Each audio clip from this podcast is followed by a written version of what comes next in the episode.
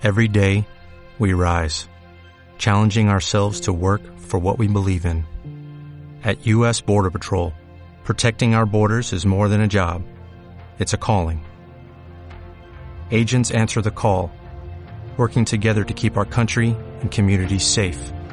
If you're ready for a new mission, join U.S. Border Patrol and go beyond. Learn more at cbp.gov/careers.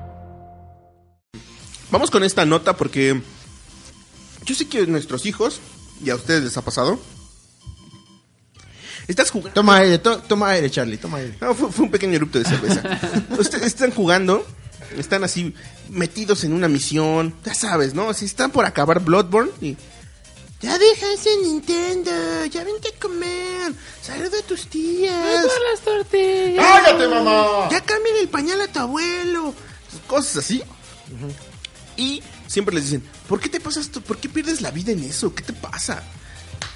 Esta es una noticia para dar una respuesta. A ver, Porque cuéntanos. jugar videojuegos te puede salvar la vida. Y no solo a ti, puede salvar la vida a tu familia.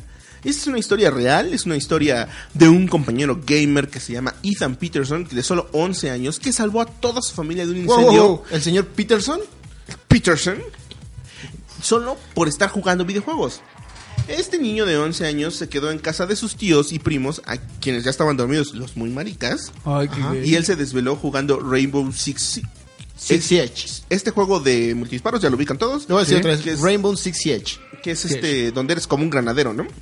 No, eres un equipo, eres, es un equipo SWAT SWAT. contra otro equipo. Bueno, no es un equipo. Eres son- un granadero. Va. no. Bueno, sí, un granadero. Son de Ubisoft, ¿verdad? Sí. Es un fuck you, Ubisoft. No, no, no, es un juego divertido, pero bueno. Y eh, él estaba así jugando, completando unas partidas en línea, y de repente, güey, su amigo le indicó de un sonido extraño que se escuchaba en el fondo, en línea. Ah, era. De repente un sonido así. Y el buen Ethan, ay, es que mi tía nos dio de cenar habas. no, es que se oye raro, bro. Y ya se quitó los audífonos y así volteó a ver. y Dijo, esto no huele a mí, huele a humo. Vol- ay, se está quemando la cocina. Y empezó a gritar, fuego, fuego, fire, fire. Ay, ay, no. Y ya despertó a todos, güey, y, se- y gracias a, a sus alertas, se salva toda la familia, güey. Mira, eh, qué buen pete. Digo, qué buen Peter. No, pues Peterson, güey, por algo lleva el apellido, por algo lleva el apellido de mis ancestros, güey. Ancestros. Entonces, este, eh, es una historia para que ustedes la platiquen. Y, y no es el primer caso, ¿eh? Ha habido varios casos de gente, como ya lo hemos platicado, que gracias a sus habilidades que aprenden en los videojuegos, se salvan. Por Claro. ejemplo, no sé si sabían también de este caso, donde eh, gracias a, a The Division, un, un tipo pudo salvar a su mamá que se estaba muriendo de un ataque de asma. Oh. No, espérate, ¿qué? ¿Y ese cómo fue? Cuéntanos, cuéntanos. Porque mira, ustedes saben que en el mundo de Division eh, es un mundo post-apocalíptico, perdón, salud, de donde después de una enfermedad que se propagó, Charlie, ¿qué te pasa? ¿Tienes lajo? ¿Qué pedo? Sí, porque se te pegó mi lag, güey. saben que tengo lag. Nada más uno puede tener lag, güey. Si tenemos los tres, eso vale madre completamente. Bueno, les, les cuento. Ustedes ubican The Division, ¿no? Claro. Sí. Y saben que la historia de este juego, la poquita historia que tiene, es a través de un virus que mató a todo mundo. Y ahora este virus es- Bueno, el morro aprendió, eh, es un fan de Division, y aprendió las técnicas que se usan ahí. Entonces, su mamá, de repente, eh, le da un ataque de asma. Y este güey la salva, gracias a lo que aprendió de Division. No Entonces, cuando ¿en ve que su mamá tiene un ataque, este güey le mete dos plomazos y le quita la cartera. Dice, no, mamá, no puedes vivir enferma. Pa, pa, no puedo verte sufrir, mamá. Pa, pum. Ah, es una mamada, Charlie. Me llevo sus recursos. Ajá. Aprendizaje gamer, bros. Aprendizaje gamer. Mira nada más, el señor Peterson sienta a todos y les dice, fíjense lo que pasó, muy buena historia. No, bueno, creo que ustedes este, también ah, hemos escuchado historias donde, ay, no, por ya lo platicamos en varios tops. Ay, por jugar videojuegos mató a su mamá. No, ay, por no, no. jugar videojuegos Me- mató a sus amigos. De hecho, yo tengo una anécdota. Eh, Está la contraportada. Esta es la parte B. por ejemplo, Luis, sabemos que actualmente eh, es es chulo, tiene, cuida un par de, de chicas de, de la vida galante, porque pues después de golpear a muchas en GTA, se dio cuenta que no era cool. Y, y lo llevó a su vida cotidiana. Aprendió a, a cuidarlas y a respetarlas y a dárselas a veces, ¿no? Pero A Yo- veces. Yo, yo también así, cuando, cuando Luis me dijo, oye, voy a Tlaxcala. Y dije, ¿qué chingados vas a Tlaxcala, bro? Ahí no hay nada.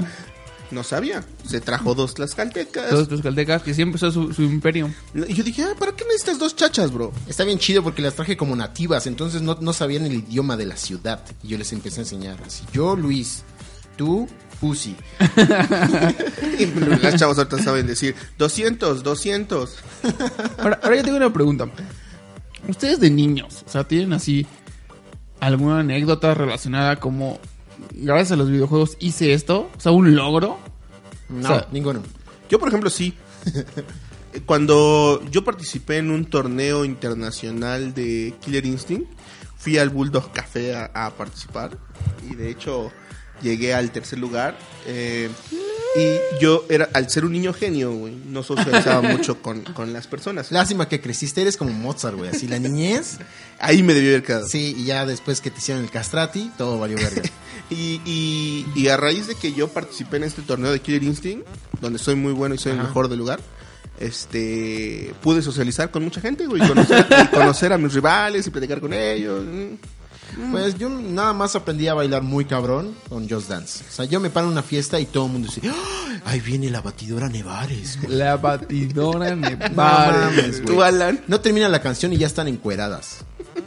No, este, de hecho recuerdo mi última mi último mi última operación de corazón abierto, güey. Pues tuve por jugar así todos los videojuegos que de hasta el momento. Y bueno, pues esta fue la, la- la nota del señor Peterson, del niño Peterson. También sé que ya lo están buscando varias compañías para pues, darle así como premios por su heroísmo. Porque no, o sea, es que abusados, no solo es quedarte este, despierto y decir, ay, hay un incendio.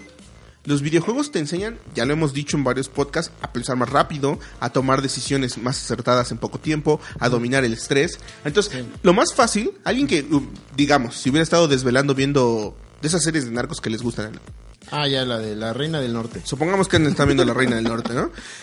Alguien que, que- la, alguien- Reina del Poniente. alguien que se desvela viendo la, la Reina del Poniente, ve el fuego y ¿qué hace? Se sale de su casa corriendo y dice, Ajá. Ay, no- ay, hermano. ay, no le avisé a mi familia. Sí, no. Pero alguien que se desvela viendo videojuegos tiene esa capacidad de decir, güey, primero son los achievements, Sí. primero salvo a los ciudadanos.